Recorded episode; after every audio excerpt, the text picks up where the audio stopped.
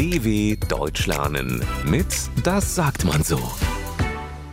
Jemandem rutscht das Herz in die Hose. Normalerweise verbindet man das Herz mit Liebe und Romantik.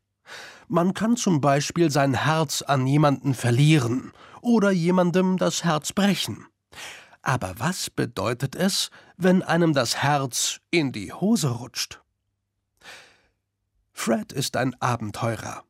Er geht gerne in fremden Ländern auf Reisen und er liebt Ziele fernab der großen Touristenmagnete. Er ist mutig und hat weder Angst vor giftigen Spinnen noch steilen Abhängen.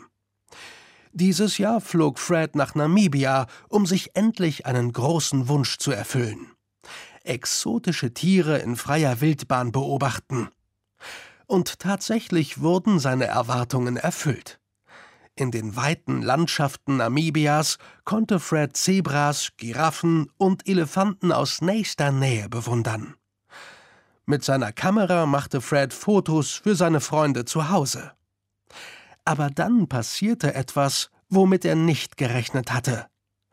Fred war gerade damit beschäftigt, eine Gruppe Giraffen zu fotografieren, als er hinter sich ein Geräusch hörte. Er drehte sich langsam um und stand einem riesigen Löwen gegenüber.